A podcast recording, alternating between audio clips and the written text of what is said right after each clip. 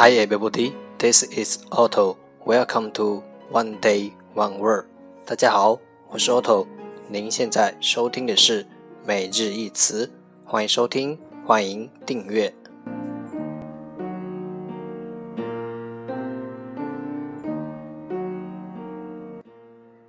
让学习英语融入生活，在途中爱上你自己。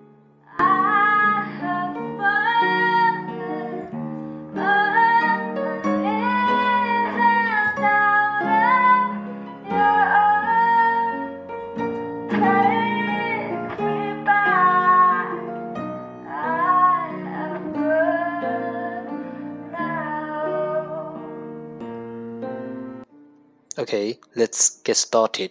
Day 136. Today's word is muted. Muted. M U T E D. Muted. 形容词，声音减弱的。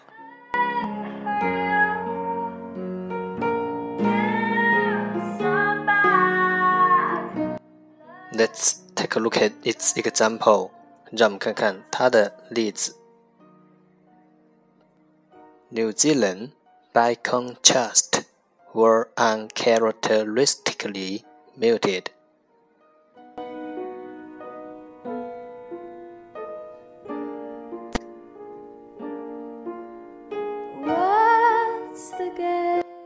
Let's take a look at its English explanation.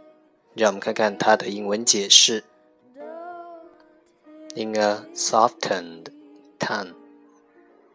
变柔软的 shorten，语气，tone，一种变柔软的语气。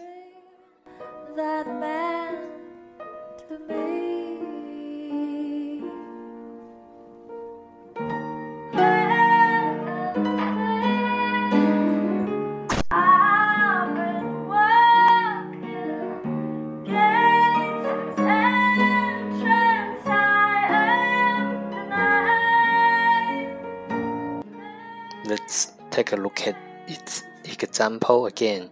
让我们再看看它的例子。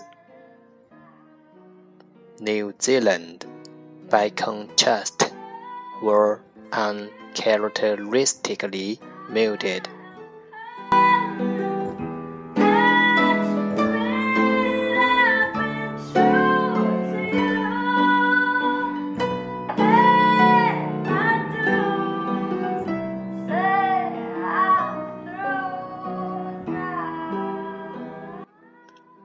Keywords 关键单词：muted，muted，m u t e d，muted，形容词，声音减弱的。